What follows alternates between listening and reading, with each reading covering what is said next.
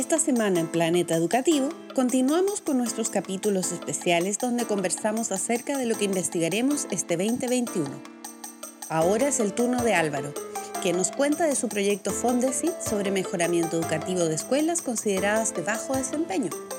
Además, un sentido homenaje a Mario el Gato Sven y la ropa deportiva económica de Sergio. Bienvenidos y bienvenidas a Planeta Educativo. Soy Álvaro González desde Valparaíso, Chile, Sudamérica para el mundo. Y al otro lado de la línea, Sergio Caldames. Un poco más viejo que la semana pasada, tenía un año menos. Hoy día tengo un año más y me siento 100 años más viejo. Pero desde chico, desde chico me siento así. En una semana pasaron 365 días de tu vida. sí, pero dicen que no importa cómo te sientes por dentro y yo siempre me he sentido de 70 años no me molesten, por favor. Déjenme solito ahí frente a la tele, frente a la Switch y, y, demás. Pero mira, te quiero mostrar este, este mega regalo que tengo, que son mis nuevos pantalones eh, Reebok que compré. A ver si te mostré. ah, es, es, verdad que son Reebok. Sí. Son super, esta calcomanía que tienen eh, es, sin duda legal. Aunque tú decís, pero ¿por qué no se ve la B? No sé, ¿por qué la O parece una D? Tampoco lo sé. La única letra que aparece bien es la K, em, pero el resto no son letras, son como manchas. Y el símbolo pareciera que es como del de Adidas, pero, pero, pero tú sabes que es el de Reebok, porque dice Reebok. Oye, este pero, pero Reebok no era con doble O. Mira, eso me han dicho, pero... ¿O ese es el falso? No, pues es el falso. Si compráis en las tiendas Reebok, ese es el falso. Cuando lo compráis en, en la avenida Valparaíso, Villa Alemana, cerca de la carnicería, eh, es el verdadero. ¿Y por qué lo venden en la calle? Porque así se ahorran el middleman. Hay un tema de, de cadena de, de, distribución. Así que estoy muy contento con mis pantalones. Yo sé que tenía un contrato exclusivo con Tricot para comprar mis cosas, pero rompí el contrato. Me fui así, porque ya, ¿cuántos Tricot puedo entrar? Siete, máximo. Cumplí mis siete. Pasé por la calle, iba a comprar verdura y aproveché de comprarme este pantalón Reebok que celebra mi cumpleaños también. Fantástico. O sea que ahora, ahora tienes contrato con, con el puesto de la calle de la señora Jacinda que vende verduras y pantalones. Sí, no sé si se llama Jacinda, pero eh, sería un buen nombre. pero por, por Jacinda Arden, pues, ¿no?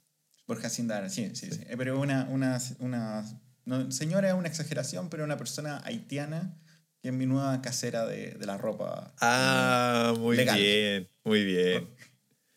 ¿Cómo, ¿Cómo ha estado tu semana? Eh, bien, bien. Eh, la semana pasada, después de grabar, me enteré de algo que solamente me importa a mí y a la gente que le importa el fútbol, pero falleció Mario el Gato Sven, eh, que es como uno de los primeros arqueros que, de los que tengo memoria junto con el Cóndor Roja. No sé si era por, como la referencia animal, pero entre el Gato Sven y el Cóndor Roja y el Oscar Wirth, que era arquero de la Católica, como que esos son como mis primeros arqueros en la cabeza, ¿cachai? ¿Pero qué animal era Oscar? No, pues era, era alemán, pues, ¿Por qué, va a ser, ¿Por va a ser un animal? Obvio que era, obvio que su, gracia era ser extranjero. Buena, bueno, de los buenos extranjeros, de esos rubios, de esos rubios blanquecitos. Exacto. No, pero eh, hablando en serio, fue, fue muy, muy penca igual porque la, el, el, gato le estaba hace poquito que, el, o sea, pocos, pocas semanas antes de fallecer estaban conversando acerca de, de un homenaje que le estaban tratando de hacer. Em, él es uno de los, de, los futbolistas más, más conocidos, más importantes en la, en la región del Biobío. Eh, de hecho, defendió el Conce, a, a Lota, al empate Schwager, eh, a Ñublense también, pero fue, fue muy famoso, se hizo muy famoso en realidad y se hizo ya como que ganó la mayoría de sus títulos con, con Colo Colo algunos con la Unión Española y también con Cobreloa, pero principalmente con, con Colo Colo, y le estaban preparando un homenaje, le iban a poner su nombre a un estadio, parece, em, y murió de un ataque al corazón. Eh, así que, y fue como bien, bien fulminante, parece que fue bastante inesperado. Así que eso, pues es como, los recuerdos que tenía de él. Yo, yo lo recuerdo como cuando ya estaba como en la, en la segunda parte de su carrera, eh, eh, cuando yo era más chico y, eh, en la época en que ella estaba jugando en Cobreloa, de hecho. Ah, esos son como mis recuerdos de él. Eh, fue al Mundial de España 82 como arquero de la selección, un mundial que todos sabemos que fue un absoluto y total desastre para Chile. yo no había nacido, así que por eso no lo vi. ¿ya? Porque tú sabes que solo lo veo en vivo. No, no me interesan los resultados, no me interesa nada antes de 1983. Así que, lo, so- sorry. Pero bueno, la moraleja de la historia es si vas a hacerle un homenaje a alguien y está vivo, hazlo rápido porque esa persona se puede morir en cualquier momento. Curiosamente, eh, había, había una nota que le hicieron a otros futbolistas, me parece que era Caselli, que decía que, que en Chile los deportistas no, no tienen posibilidad de dejar legado alguno, porque cuando están en vida no los toman en cuenta, cuando mueren a las dos semanas se olvidan de ellos, de ella. Eh, y tiene harto que ver también con la manera como se profesionalizó o no ha profesionalizado el deporte en Chile y particularmente el fútbol que es tan popular, que, es tan- eh, que, que- que es una industria que genera tanto, eh, siempre ha sido un tema problemático el- el- la valoración de los deportistas. Eh, Sí. sí. Sí, pues, yo me acuerdo del... Yo, todos saben que yo sé mucho de fútbol. De hecho, la semana pasada dije que estaba jugando supercampeones. No, big deal. Sí, sí, yo soy el, el verdadero futbolista del podcast. ¿Lograste, lograste superar a los hermanos Corioto, ¿no? No, no, Oh. de hecho borré el juego porque ya me, me agoté. No voy a estar estresado por un juego. Eso es mi- si no puedo, lo borro. Pero me, me acuerdo de Curicó Unido, donde estaba en chico, mi papá era fan de Curicó Unido y Curicó estaba en tercera. Y muchos de los jugadores iban a, a- a la casa, porque en mi casa estaba cerca del estadio, y mi papá era fan del, del, del equipo, pero eran súper amateurs los, los jugadores. Pero amateurs no en el sentido que eran malos para la pelota, sino que era tan brutal y precario la pega que todos tenían que trabajar en otra cosa. Entonces era un fútbol muy profesional de alguna forma, pero los jugadores eran el panadero de, de la villa, eh, un loco vendía gas, eh, ¿cachai? Como, como que no podía. Entonces, eh, y también esa ventana que tenían para jugar, como de, los, de entre los 20 y los 28, ponte tú, se acababa y después tenían que solo sobrevivir. Y había muchos que estaban como, chuta, ¿sabes que Ya no me, no me están comprando, se me acabó el, el- el contrato y estaban, chuta, ¿qué voy a hacer con mi vida? Porque no- nunca, nunca estudié nada, salí Ujú. del colegio y me puse a jugar a la pelota y, y, y como que era muy difícil dedicarte a tu pasión y poder vivir de tu pasión. Ujú. Sí, y de hecho el, el año pasado hicimos un conversatorio por un proyecto con, co- que estaba organizando entre ellos mi, mi colega y jefe Juan Pablo Queupil, pero también otras personas de otras universidades y que, que es el proyecto Inspira. Y hicimos una charla con deportistas, que eran tres, tres deportistas, eh, una futbolista, una campeona panamericana de kickboxing, la futbolista trabaja, eh, juega para la, para la Universidad de Chile, y una ex esgrimista que, fue, que representó a Chile en los Juegos Olímpicos de Beijing, si no me equivoco. Eh, y, y te encontrás con que también e- esa es la situación para ellos. En el caso de las mujeres, particularmente en el fútbol, también es, más- es mucho más precario porque, por ejemplo, las jugadoras de la U, del plantel profesional de la U, no tienen contrato de trabajo. Eh, no, no, no, no tienen ese estatus de profesional del deporte, Mm. ¿cachai? En el caso, por ejemplo, de, de Maca, que es la campeona panamericana de kickboxing, ella tiene que organizar sus propios eventos, tiene que, como en el fondo, invertir su tiempo y, su, y sus recursos para poder generar peleas, para poder eh, eh, clasificarse, y, Mm. pero es todo muy de autogestión. Eh, entonces, además, hacía talleres de defensa personal para, para mujeres, trabajaba un poco en, en, en apoyo con estudiantes del programa PASE de la universidad también. Mm.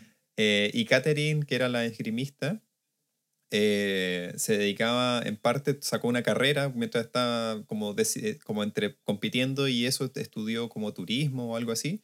eh, y, un, y un pedazo como de una ingeniería, entonces ahora se dedica como a gestión y cosas. Entonces, como que nunca efectivamente pueden dedicarse completamente al deporte. Eh, Y los que logran ser famosos y los que terminan eh, teniendo de alguna manera éxito, también la tienen muy difícil una vez que se, se retiran.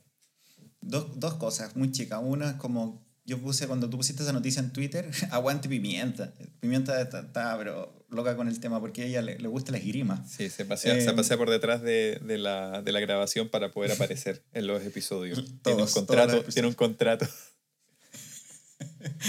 Y como que, primero yo te puse en ese, cuando pusiste la noticia, dije, ¿quién ganaría en la pelea? ¿La futbolista, la esgrimista o la de kickboxing? Y yo voté por la de kickboxing, porque sin duda, si tienen que pelear, tienen que pelear, el futbolista no va a ganar. Se va a tirar al suelo y, y va, va a pedir la tarjeta roja. Pero, cacha que mi hermano, el que mi hermano estudia ingeniería industrial, cree como que uno de sus temas es ese, es cómo generar un sistema económico, porque Mm. le gusta como la economía, pero pero le preocupa mucho la precarización del deporte que no es mainstream. Y le gusta mucho el tema del fútbol. Entonces, ¿cuál es, ha estado mirando cuál es el modelo argentino, cuál es el modelo brasileño, cuál es el modelo europeo para tener... Bueno, cuando estábamos en Inglaterra, pues ¿cuántas ligas habían en Inglaterra? Habían como 11. Es una cosa como, como brutal de, de, que hay un sistema económico también que facilita que puedan, puedan existir distintas divisiones, que, que, el trabajo se pague, que haya seguro, no imagino que todas las divisiones tienen ese nivel, pero, pero muchas más que en Chile. Y, y también esa tranquilidad y esa dignidad de, de, tener, de, dedicarte a lo que te gusta sin tener miedo. Chuta, en dos años más me jubilo, tengo 35 años y no tengo ningún ahorro, no tengo ninguna previsión. Me, me las tendré que arreglar ahí, me tendré que reinventar mi vida en un momento muy, muy distante de, de mi etapa vital. Sí, sí, bueno, y por eso mismo cuando salen estas noticias de jugadores eh, que fueron seleccionados nacionales y todo eso, y tú generalmente te encuentras con historias de personas que están en una precariedad muy, muy grande, eh, a menos que hayan tenido un contrato en el extranjero y hayan podido mm. juntar dinero. Pensando en, en Iván Zamorano, por ejemplo, Marcelo Salas, pero igualmente eh, ellos tienen que continuar y continúan ligados a la industria del fútbol. Zamorano como comentarista en, en creo que en Univisión, si no me equivoco. Eh, Marcelo Salas tiene varias empresas, negocios y aparte el, el club de deportes Temuco. En la, en la calle La Bravo. El, es interesante, dejemos como pendiente un capítulo liderazgo, fútbol, condiciones laborales, carrera, eh, un gran, gran tema carrera. Voy a morir, voy a morir si hacemos eso. ¿Te imaginas? Oye, pero con alguien que sabe, invitemos a alguien que sabe, el Mauro. Mauro Pino. el Fabián. El Fabián. Alguien que sabe fútbol, Fabián. Eh, oye, esta es la segunda parte del, de nuestro capítulo especial, de donde vamos, estamos cerrando, abriendo el año, mirando nuestro, ya que es nuestro podcast y nosotros pagamos todas las cosas. Así que se aguantan em, nomás. Se aguantan nomás. Si no quieren saber de fútbol, vayan a otro podcast. Me imagino que no hay otro podcast de fútbol, así que olviden. No, no. Em, pero queríamos hablar de, de, liderazgo educativo, ¿sí? Sí. Liderazgo educativo y hoy día queríamos poner el foco en Álvaro González, doctor Álvaro González. Universidad Silva, Cardenal Silva, Silva Enrique Santiago, no sé cuál es la sigla. ¿Y del, cuál es, tiene el nombre de tu centro, por favor? Centro... El Centro de Investigación para la Transformación Socioeducativa de la Facultad de Educación de la Universidad Católica Silva Enríquez. Toma. Y la sigla es fantástica. ¿La sigla es? SITSE. Oh, qué buena sigla. La, eh, la, idea, Álvaro, es que nos pensemos un poco cómo fue tu, un poco cómo fue tu año, pero que sobre todo que se viene para el 2021. Un año, digamos que, en the record, que nosotros estamos vacunados ya, o no, no lo sé. ¡Yes! ¡Oh, oh demonios! No quedamos vacunas. Estoy, estoy tan vacunado que todavía me duele el brazo. A mí me duele el brazo Sí, uy, que duele. Pero no duele tanto, háganlo. No, no duele nada. De, hecho, uh, me sentí mejor después. Como que bajé de peso. Pero, lo, que bien, sí, ¿no? lo que sí, que cada vez que pasaba por, como para el frente de la tele, como que generaba como interferencia con el, con el chip de 5G que me pusieron. cada vez que suena mi WhatsApp, como que me da un escalofrío ahora, pero, pero igual vale la pena. Vale la pena, se ahorran muchos viajes al, al celular.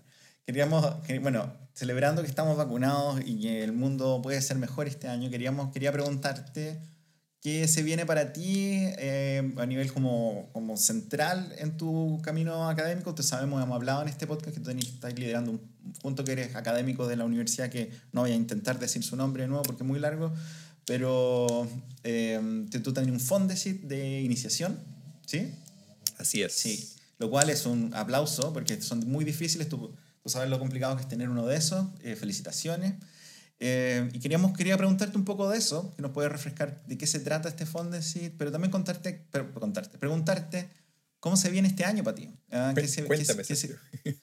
cuéntame, Álvaro González es una persona vacunada, tiene una tortuga, tiene una perra. pero me podéis contar, voy a leer las preguntas para no salirme del, del, del guion eh, total, voy a decir, Pregunta número uno, Álvaro González. Cuéntanos, ¿de qué se trata tu investigación y por qué es un tema importante tanto para ti como para, Chile, educación y, planeta educativo? Bueno, como tú habías dicho, el año 2019 eh, me adjudiqué un fondo, fui seleccionado, mi proyecto fue seleccionado para ser financiado por el Fondo de Iniciación. Y quiero hacer hincapié en eso, porque hay mucha gente que postula estos fondos, algo así como el 25% de los proyectos son, eh, se les adjudican fondos.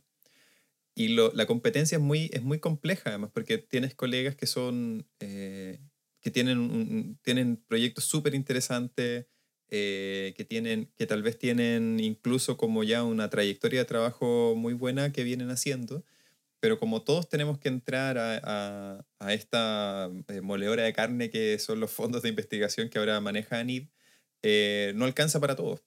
Eh, ahí hay un tema, quizás este es un pequeño desvío, pero hay un tema como esto de, de los juegos del hambre de la investigación, de, eh, de, de- siempre estar como constantemente con en la máquina de estar postulando y postulando, porque a veces por, por centésimas o, o milésimas de puntaje puedes quedar fuera del puntaje de corte y tu proyecto no, no recibe financiamiento. Y eso te puede pasar por varios años seguidos. De hecho, nos pasó con eh, postulaciones a proyectos de fondos irregular, con, con Luis Ahumada, con Mauricio Pino, que postulamos tres veces. Y a la cuarta vez que postulamos, ahí sumando más gente, sumamos a, a Oscar Maureira y Juan Pablo Queupil de, de mi universidad. Eh, finalmente nos adjudicamos el, el Fondes Irregular 2021. Pero costó, o sea, fueron cuatro intentos también. Y estamos hablando de personas que llevan harto tiempo trabajando en esto. Por ejemplo, Oscar y, Luis llevan bastante años en esto. Entonces, los fondos de iniciación están pensados, a diferencia de los regulares, para investigadoras e investigadores que estamos recién empezando en esto. Que estamos eh, a una cantidad de años de habernos eh, titulado del- del doctorado. Eh, y tiene ciertas restricciones, entre comillas, por ejemplo, a diferencia del fondo es irregular, uno no puede tener, no es que no puedas tener, pero no, no, hay, no hay fondos para financiar o para tener un, un equipo de co-investigadoras o co-investigadores. Entonces, eres, eres tú como investigadora o investigador responsable y estableces una cantidad de dinero para tener eh, asistentes de investigación, eh, investigadores que en el fondo te ayudan con el trabajo en terreno y además tesistas y qué sé yo. Saludos a Jonathan Santana, fan del programa y, según tú, el mejor investigador en educación del planeta. no, diría no diría del planeta, pero al menos de- en- en- eh, está como en, en mi top 10 de personas con las que he trabajado. Y, y Jonathan tiene como, justamente ese es como un perfil que uno puede, con el que puede trabajar en los fondos de iniciación de personas que tienen como esta, este contacto, en el caso de, mi proyecto con el sistema escolar, que él es profesor de ciencia, eh, pero que también ha trabajado en, otro, en otros ámbitos como formador de profesores, como acompañante de directivo. Entonces, es, es un, el perfil de él es es súper valioso para proyectos como el mío, porque eh, como académico, haciendo el doctorado y toda la cuestión, uno también se aleja muchísimo de, de donde suceden las cosas que estás investigando. Y, y es muy bueno tener eh, un perfil profesional de alguien que tenga toda esa experiencia, ese terreno y también como, como esa mirada diferente, ¿no? Y es súper bueno hacer eso. Por eso también es tan bueno a veces tener dentro de los equipos de investigación co-investigadores que complementen eh, las características del- de, los otros. No, bacán. El... Saludo a Jonathan, ¿ah? que, Sí. que él me compró la bicicleta, así que tenemos, nos conocemos bien. Tu, Cuéntanos bicicleta, entonces. tu bicicleta un puro cacho, oye. ¿eh? Oye, mi bicicleta la lleva ya, devuélvemela. No, no, sí la, la compró, no la arrendó, así que bien, saludos. Eh, cuéntanos entonces de qué se trata. Eh, entiendo, si bien el foco es que se viene para este año, tal vez cuéntanos el problema de investigación, lo que hiciste el año Mm. pasado, en este año tan raro. También es una oportunidad para conocer cómo se investigó en un año donde no había acceso, o había menos, o había más. Cuéntanos un poco para dónde va tu proyecto 2021. Bueno, el proyecto se trata de eh, tratar de entender o de comprender cómo el, distintos mecanismos del sistema de aseguramiento de la calidad en Chile, que, que involucra eh, el Ministerio de Educación, la Agencia de la Calidad, la Superintendencia, el Consejo Nacional de Educación. Ese, ese es el SAC. eh, y el, el viejo y querido SAC.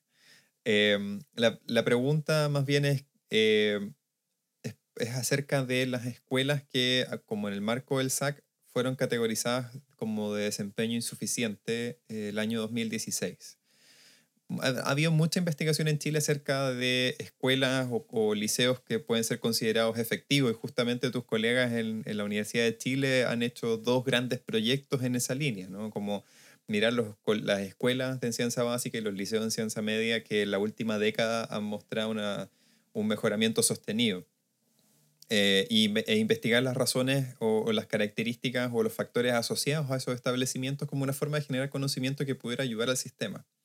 Pero mi pregunta es un poco diferente y, y siento que complementaria a la pregunta que hacen eh, tus colegas con esa investigación, que es eh, ¿cómo, ¿cómo, pasas entonces de, de, estar en una condición de bajo desempeño a una de mejor desempeño, ni siquiera digamos de alto desempeño, ¿no?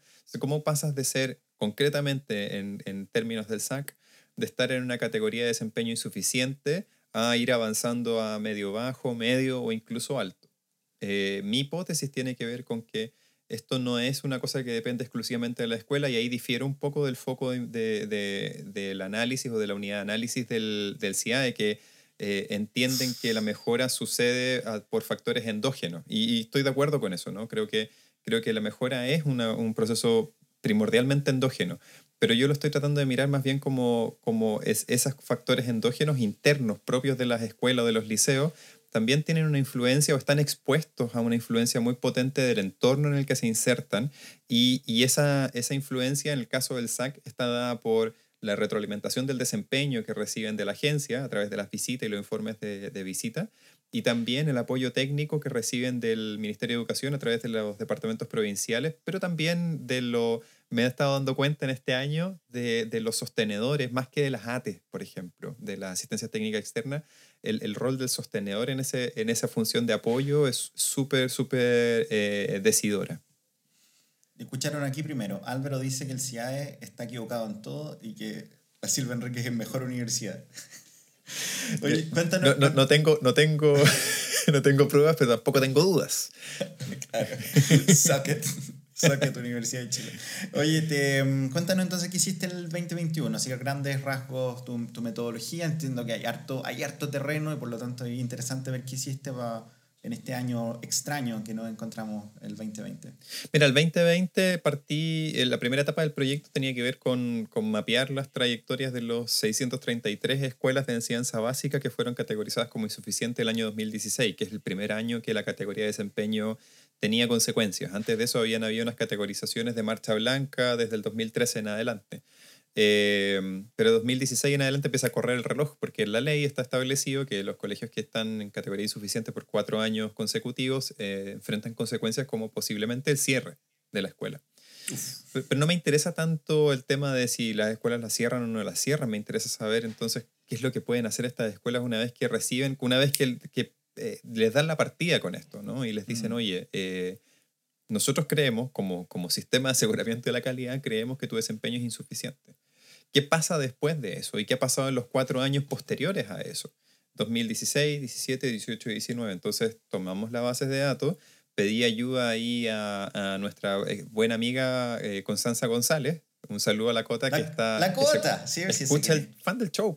Fan, eh, súper fan.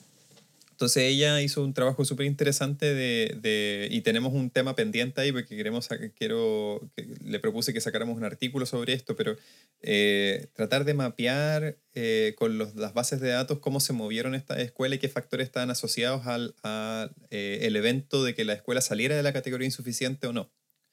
Eh, entonces, primero eso. Y luego, eh, esa es la primera etapa, y, se, probaron empíricamente tres trayectorias. Escuelas que tenían una trayectoria de mejora eh, sostenida, es decir, salían de la categoría insuficiente inmediatamente al año siguiente y luego seguían avanzando paulatinamente. Escuelas de trayectoria eh, irregular, que es decir, salían de la categoría insuficiente y por el, se mantenían fuera de ella, pero en algún punto dentro de estos cuatro años retrocedían de vuelta a esa categoría y escuelas sin mejora, que se han mantenido en la categoría insuficiente por los, por los cuatro años del estudio, hasta de 2016 a 2019. Y el segundo semestre del 2020, con todo lo que estaba pasando, decidimos echar a andar el trabajo de terreno con Jonathan de todas maneras. Contactamos eh, inicialmente nueve establecimientos, pero por temas de la pandemia y todo eso solamente pudimos trabajar con siete eh, que correspondieran a esas tres trayectorias de mejora de tres regiones de la zona central, la región de Valparaíso, Metropolitana y O'Higgins, porque es donde teníamos también mayor, mayor posibilidad de generar contactos con estos colegios dadas las condiciones. E hicimos eh, cerca de 35 entrevistas a través de Zoom con directivos de los mm. colegios, con un profesor, profesora de, de estos colegios, Eh, y, pero también tratamos de entrevistar a las personas que lo están apoyando, especialmente a los asesores del, del Ministerio de Educación, eh, personas del sostenedor, y tratamos de entrevistar gente de la Agencia de la Calidad, pero fue muy difícil, no pudimos hacer ninguna entrevista durante el 2020, esperamos el 2021 poder generar el contacto con estas personas que, que visitaron estas escuelas. La, gracia es poder hablar con las personas que fueron a estas escuelas en la visita, que, que redactaron el, el, informe de retroalimentación para las escuelas y poder entender de la perspectiva de ellos cómo, cómo están intentando apoyar a estas escuelas. El, ¿Qué tal hacer esto? Sé que no... De, tal, vez, tal, vez, la respuesta es, obvia o, o, o, medio oscura, pero ¿qué la tal respuesta para ti? te sorprenderá. ¿Qué, qué, qué Espero, espero, o sea, para eso estoy pagando todo este dinero para este podcast. Pero, ¿qué fue, ¿cómo fue para ti eh, enfrentarte a este proceso investigativo en estas condiciones? ¿Fue más fácil? ¿Fue difícil? ¿Todavía estáis, con ganas de, que, de poder ir a, ir a estas escuelas, ver a la gente, olorosarla? ¿Vais a olorosar a la gente, Álvaro? Yo creo que voy a olfatear a las personas eh, un poco. Eh, creo que es una de las cosas, una de las primeras cosas que hago cuando se acabe la pandemia y estemos vacunados, que voy a estar olfateando los colegios que, que los que estamos trabajando. No, em, mira, yo creo que lo más difícil fue establecer ese, em, ese, ese, vínculo. ahí Cuando uno, mm. cuando, cuando, uno entrevista a alguien, eh, a, ti te ha pasado y probablemente varios colegas nuestros eh, pueden, pueden tal vez sentirse representados con esto, pero que sí, que cuando uno entrevista uno a uno a otra persona, eh, una de las cosas más importantes es poder generar esa interacción, ese vínculo, ese rapport, eh, esa confianza, eh, sobre la base de que lo que estamos conversando es importante. Es importante para, para, la persona con la que estás hablando, es importante para uno como, como posible medio de difusión de esas ideas, pero también es importante para las personas que no están ahí, pero que sienten, viven eh, y padecen o, o, se alegran por las cosas que, que estamos conversando. Y, eso cuesta mucho lograrlo en, a través de medios virtuales, muchísimo. Yo, eso es lo que más extraño, además mm. de poder, este, no, no solamente el hecho de ir y hacer la entrevista, es como el, el ir a la escuela. Yo siempre he preferido ser como, hay distintas formas de hacer esto, ¿no? Hay gente que prefiere que la gente, que, que las personas con las que van a entrevistar estén, te esperan, te, esperan en una sala o tú les, los mm. citas en algún lugar o qué sé yo. Eh, pero a veces tú, para hacer una pura entrevista, es rico como hacer como el tour completo. Entonces vas a la escuela, la conoces, te muestran los lugares, hablas con otras personas, haces la entrevista, te quedas un rato más ahí, eh, conversan de otra cosa.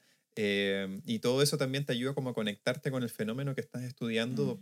para poder tratar de, de, entender mejor lo que están tratando de decirte. Finalmente todo esto es interpretativo, ¿no? Mm, em, y yo siento que hay mucho como del entorno que, que, que, que, hemos perdido con Jonathan en esta conversación, pero la gente eh, una vez que empezamos a conversar, la gente con la que conversamos, con la que nos entrevistamos, eh, también fueron dándonos esto de otras maneras, ¿no? Como a través de mensajes de WhatsApp, antes, durante o después de la entrevista, por ejemplo. Eh, hemos tratado de mantener el contacto a través de, por ejemplo, hace poquitos, poquitas semanas atrás les enviamos un reporte con, como con resultados preliminares de la primera etapa del estudio de casos, porque lo que hicimos el 2020, el segundo semestre, es la etapa 1.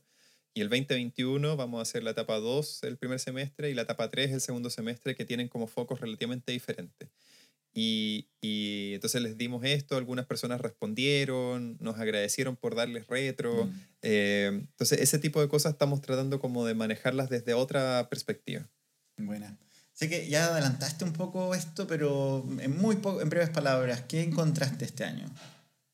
Eh, mira, una de las cosas que encontramos tiene que ver con que todos estos colegios, todas estas escuelas del estudio de casos cumplen con unas ciertas características comunes eh, en, en, términos como de los factores que están asociados a la categoría de desempeño del 2016.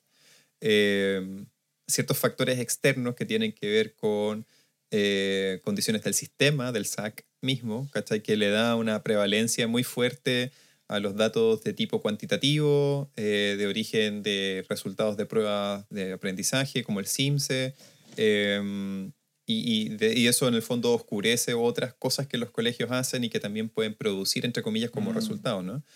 Eh, también hay factores asociados al, al, entorno más inmediato de la escuela, esto como desde una perspectiva más ecológica, como que el sistema es un círculo que está alrededor.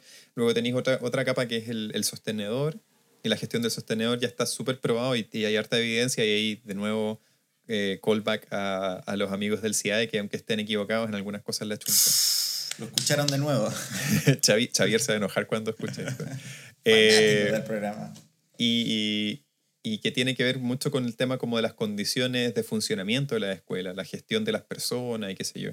Y luego hay ciertos factores que son más cercanos a la escuela que tienen que ver con la comunidad escolar misma. Y muchas de estas escuelas comparten, todas estas escuelas comparten eh, el trabajar con comunidades que, que, están en condiciones de desventaja social muy evidentes, súper evidentes, eh, donde eh, necesitan entonces hacer eh, el trabajo educativo de una manera muy distinta a lo que podrían hacerlo en otros contextos menos de, de menor desventaja social, eh, donde los, aunque los padres tengan súper buena voluntad, no tienen el, el, la formación suficiente la, la, educación suficiente como para apoyar a los hijos en el trabajo escolar, no hay libros en la casa, eh, mm. hay condiciones de pobreza estructural, desempleo, eh, eh, y así una serie de cosas que además se vieron aumentadas por la, por la pandemia este año más. Pero en 2016 esos eran algunos factores que estaban asociados mm. a, esta, a estas escuelas y además factores internos asociados a la gestión institucional, con poco sistematización de procesos, la gestión pedagógica,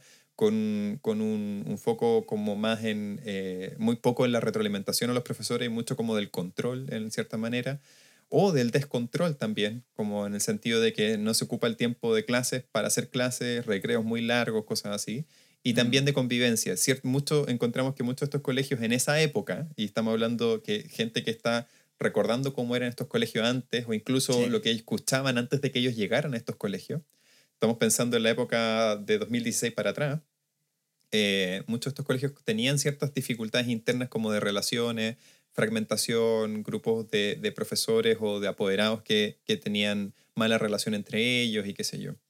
Y eh, fast forward, cuatro años después, los colegios que son de, esta, de este grupo de mejora sostenida son colegios que de alguna manera lograron entender que el desafío de la mejora no pasa por mejorar los resultados de aprendizaje exclusivamente, sino que pasa por ten, eh, generar un sistema de alta expectativa respecto de lo que sus estudiantes pueden lograr y también respecto de lo que los profesores pueden hacer con esos estudiantes. Entonces, mm. como mucho de motivación, mucho de mirada estratégica y qué sé yo. El tema del liderazgo pedagógico muy puesto además en retroalimentación, en, en, en estrategias de decirle, a los, de decirle a los profes lo que están haciendo bien y cómo pueden mejorar lo otro. Y no tanto como de control y de, y de, y de como eh, supervisión. Esto, eh, esto de tener... ¿Sí? No, es que esto de tener los tres grupos te permite eh, observar y identificar estos elementos con más facilidad. Sí. Esto está en el grupo A y no está en el grupo C. Aquí, aquí hay un tema que marca la diferencia. Hay ciertos matices y, y por ejemplo, el, el, tercer punto que te quería comentar es que el acompañamiento también es súper importante. El acompañamiento es entendido como tanto la retroalimentación que reciben de la agencia de la calidad con la recomendación y todo eso, y también el apoyo técnico que reciben de la provincial y el sostenedor. Entonces, en las escuelas con trayectoria de mejora sostenida, ese acompañamiento está muy asociado eh, y estas personas han logrado hacer algo súper difícil que es como alinear las los requerimientos del sistema con el estilo personal de ellos y ellas mm. que prestan apoyo con las necesidades del establecimiento. ¿Cachai? Entonces, no, primero no tratan de hacer algo de lo que no saben.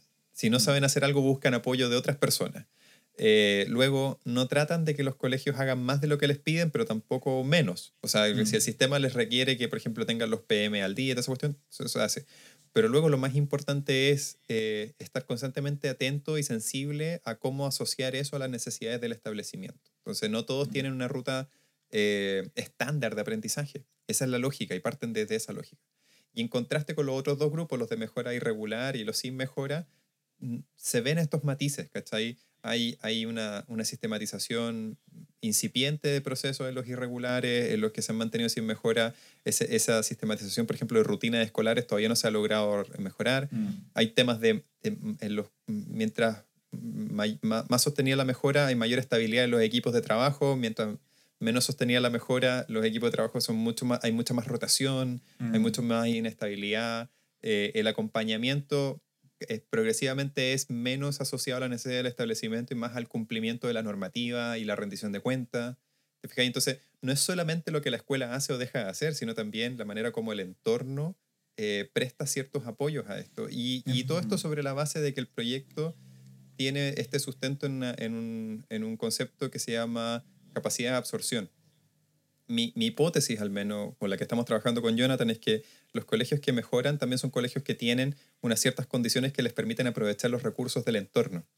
Mm. Pero esos recursos del entorno también tienen que estar puestos a disposición de ellos de una manera en particular para que los puedan aprovechar. Eh, no, entonces, también el rol de quienes prestan apoyo es súper importante. No da lo mismo cómo llega la retroalimentación de la agencia, no da lo mismo cómo llega el apoyo técnico de la supervisión del ministerio y no da lo mismo cómo el sostenedor eh, se pone a disposición o no de la escuela para apoyar en sus procesos de mejora.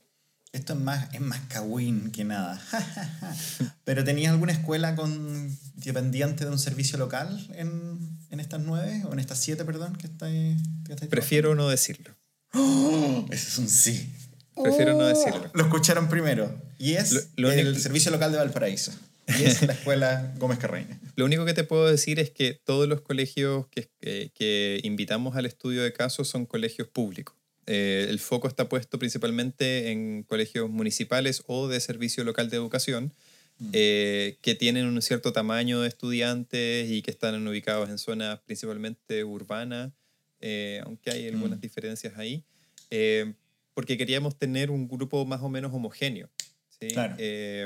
ahora, hay ciertas condiciones de sostenedor en, los colegios privados, hay ciertas condiciones como de acceso de los supervisores en, el sistema subvencionado mm. privado que eh, harían difícil ver el fenómeno que queremos observar, que es este de, la, de cómo el SAC y sus mecanismos de, orientación, evaluación y apoyo influyen o no en mm. los procesos de mejora de las, de las escuelas de bajo desempeño y que no es exclusivamente una cosa que pase. El éxito o fracaso de la escuela no es eh, responsabilidad exclusiva de la escuela. Y ese, ese, ese, es uno de los principios que tenemos en la investigación con, con Jonathan. Eh, el, éxito o fracaso de, de una escuela de, eh, es, un, es, es, el resultado de esfuerzos colectivos de un sistema. Y, y, eso es lo que queremos tratar de entender. Sí, me, me imagino, por eso lo preguntaba a modo Kawin, de, es muy temprano, pero cómo va a moderar todo esto la, los servicios locales, la instalación mm. de los servicios locales y cómo qué, qué relación, no sabemos, yo te, digo como, de verdad que no sé, tengo mucha esperanza, pero porque yo soy una persona vaso medio lleno, de que la relación que va a establecer los servicios locales con los recursos y con las capacidades que yo también he tenido la, la fortuna de mirar, va a ser muy superior o al menos va a ser diferente a muchos municipios. Entonces me interesa saber qué tipo de, no solo qué tipo, sino que cómo también esto conversa con las otras estructuras. El DEPROP va a perder fuerza, la agencia va a transformarse, va, van a alinearse con los servicios locales o van a competir o van a ser independientes. Creo que al final la escuela va a tener que como, chuta, ya, ¿a quién le escucho? El consejo que me llegó en este informe de la agencia, al reto que me llegó de la superintendencia, a mi amigo del servicio local, como, cómo esto al final, que imagino que esta investigación en 10 años más sería va a ser muy, muy, muy diferente, pero yo de nuevo como que tengo hartas expectativas de, de, cómo puede ser. Nos hemos saltado la pregunta tal vez inicial de esto, pero ¿cómo se viene este 2021 para ti? ¿Viene similar al 2020 vaya, en, en términos metodológicos, trabajo de campo? ¿Tenéis que escribir? ¿Tenéis que cumplir tus metitas de, de miles de artículos easy para poder seguir viviendo? ¿Qué Mira, se viene para ti? voy a ser un pésimo entrevistado y voy a tomar tu pregunta y voy a responder otra cosa. Eh, ¡Demonios! sabía! El 2021, como decía, es em, la segunda y tercera parte del estudio de caso. Entonces vamos a tratar de incorporar las dos, las dos escuelas que nos faltan para hacer las nueve, eh, cosa de tener tres en cada uno de los perfiles. Eh, vamos a darle continuidad al, a, la, a la indagación y la primera parte del 2020 tenía que ver con, con eh, la mirada hacia atrás, retrospectiva. Lo que pasó en, en 2016 y un poco cómo, cómo llegaron hasta 2019. La, la, segunda parte tiene que ver con 2020 eh, y 2021. Como la, eh, creo que es importante hacer, y esto es algo como más, más o menos como una modificación de énfasis, pero es importante hacer como la, el, un recap de dónde están ahora, porque pasó este tema de la pandemia, también exploramos algunas cosas de la pandemia con estos colegios que son súper interesantes, pero no da el tiempo de comentarlo aquí. Eh, y la tercera parte, que es el final del 2021, la, la, pregunta va más bien como prospectiva. ¿Qué es lo que va a pasar para adelante? ¿Qué es lo que piensan que va a suceder? ¿Cómo, cómo proyectan su, su proceso de mejoramiento? Eh, tanto desde la perspectiva de la escuela como de quienes los acompañan. Eh, que creo que es mm. súper, súper, súper, súper, súper importante. Y ahí siento que el punto que hacías tú respecto de, de los servicios locales de educación, yo espero que esta investigación sea en, cierto grado un aporte a lo que los servicios locales de educación van a, van a tener que hacer, porque por normativa ellos van a tener que cumplir este rol de apoyo técnico, que, que hoy en día los algunos sostenedores pueden hacer, no todos, eh, porque no tienen ni, las, ni la cantidad de personas suficiente, mm. ni la capacidad profesional, ni nada de eso. Pero también se topan con el rol del Ministerio de Educación, los supervisores de, las de, de las de PRO. Entonces, también hay un tema de articulación con el SAC y, mm. el, y el sistema de educación pública que está muy complejo todavía, no, no, no está del todo resuelto. Sí, es buena esa pregunta porque es un desorden que mientras te escucho me angustio porque me digo, si yo fuera director, yo fuera director, ¿qué significa? El lunes me junto con la agencia, ya me dicen que ya bacán. Y después, el martes me junto con la superintendencia, y después tal vez tengo un asesor de la universidad, tengo al Álvaro González que me viene, como chuta, me, como que me pueden llegar tantas señales que ojalá estén alineadas, pero probablemente no, porque porque van a estar alineadas si esta gente no trabaja junta y es como, oh, ¿qué? Por eso es tan importante, por eso es tan importante este tema de, de, la capacidad de absorción, creo yo, ¿no? Como eh, no, no, es solamente cómo el director hace sentido de todas estas cosas, sino también cómo los que venimos de afuera, del entorno, del ecosistema de la escuela, también llegamos a la escuela, y cómo nos presentamos frente a ellos y cómo también buscamos sinergias, ¿cachai? Donde haya. Sí. Eh, y en términos como de publicaciones, eh, y aquí me voy a saltar como a esta otra pregunta de cómo en qué más vamos a trabajar, te la voy a, te la voy a quitar. Escribimos las preguntas juntos, por eso sabemos las respuestas. sí. Em, hay dos cosas que, que, hay como dos grandes grupos, ¿no? Uno como en la línea de, de, publicaciones que tiene que ver con mi proyecto, entonces hay algunos temas que queremos trabajar. Está este que había mencionado recién con, con la cota, que está pendiente desde el año pasado, pero quiero, quiero que lo retomemos porque es un tema interesante, este, este análisis más bien estadístico de lo que pasa con los 633 escuelas de enseñanza básica. Además que va a ser gracioso porque es un González González. González González. Y la gente va a decir, ah, que están casados, son hermanos ah, son amantes, ¿qué está pasando aquí? Yo voy a ser esa persona. Así que dale, por favor, publica ese paper. Gracias, Sergio. Espero tu comentario súper académico sobre esto. Y, Se comen. Pero también hay una... Eh, también hay, hay, una idea, algunas ideas que tenemos, que, que unas que he conversado contigo, otras que he conversado con Jonathan acerca de cómo estos colegios vivieron la pandemia, por un lado, cómo esto, estos colegios reciben la retroalimentación de desempeño y los, y los plasman en sus planes de mejora y qué sé yo. Y hay otro grupo de cosas que voy a estar haciendo este año que tienen que ver con el CITSE. Eh, por ejemplo, ahora en el verano empezamos un proyecto que esperamos terminar a mediados de abril o fines de abril con Fundación Suma. Shout out a, Andrea y a Dante. ¿Dónde está mi eh, plata, Fundación Suma? Dijeron que me iban a comprar un auto. Y Nadie lo dijo, pero yo lo pensé. Y que tiene que ver con experiencias docentes, eh, de desarrollo profesional docente durante la pandemia, durante el cierre de escuelas del 2020 lo estamos haciendo con eh, cinco países de Latinoamérica. Estamos tratando de levantar información y experiencias de, de profesores de esos cinco países para poder eh, levantar ciertas propuestas de desarrollo profesional para un mundo pandémico, post-pandémico, digamos, ¿no? Y hay otros proyectos como el que mencionaste la semana pasada con Andrea Horn, que también es de CITSE, y, y otros, y otros colegas, estaba Oscar y qué sé yo, y Juan Pablo, Em, acerca de eh, eh, que, que, es una postulación a proyectos del, del Consejo Nacional de Educación. Está, eh, hay un proyecto, un par de proyectos ya financiados por la misma universidad sobre conseñanza, donde vamos a trabajar con, con otro colega de CITSE que es César Maldonado y con la María Angélica Guzmán, que son tremendos investigadores e investigadoras. y es un tema súper interesante acerca de cómo, cómo se hace la práctica de la coenseñanza en, en escuela. no es una cosa como llegar y hacerle como, ah, dos, dos adultos en la sala, listo. Es mucho más complejo que eso. Y desde la perspectiva del liderazgo es bien interesante también, como de la perspectiva del liderazgo pedagógico y todo eso. Em, y me parece que hay un último proyecto que está recién echándose a andar que tiene que ver con, em, que, que, lo estoy trabajando con Priya eh, Goel, que es una colega de Hong Kong, aunque ella es de Estados Unidos.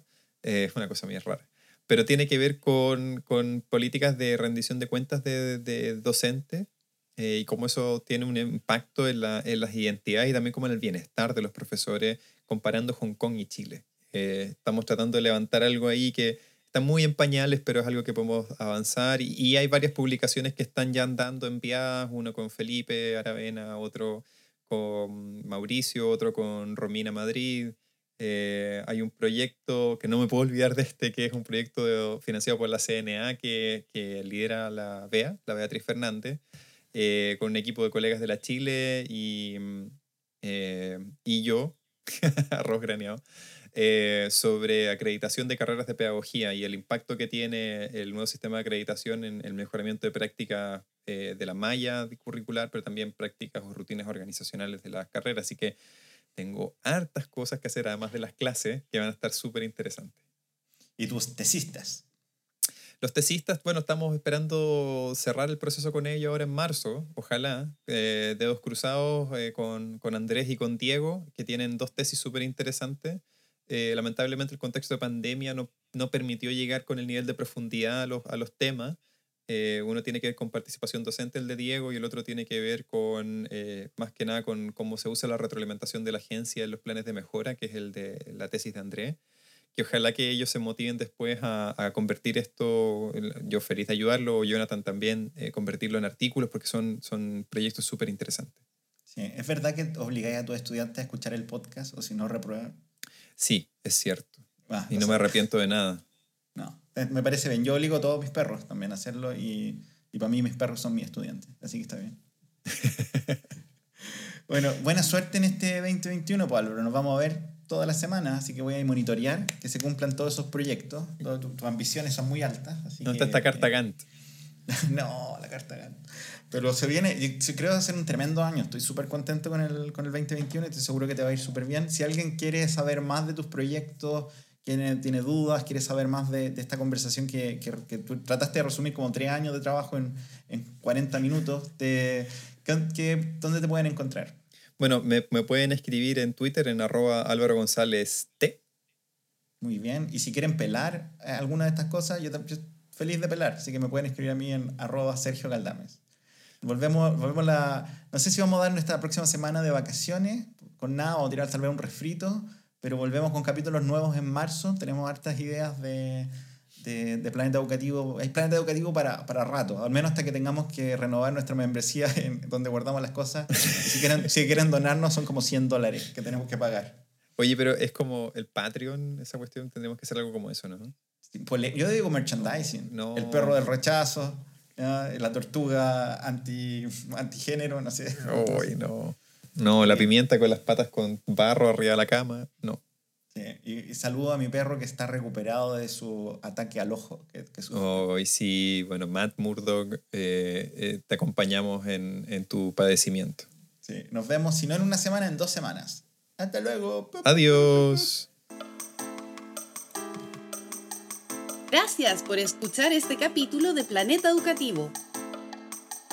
Puedes encontrar más capítulos y otros recursos en www.planetaeducativo.cl.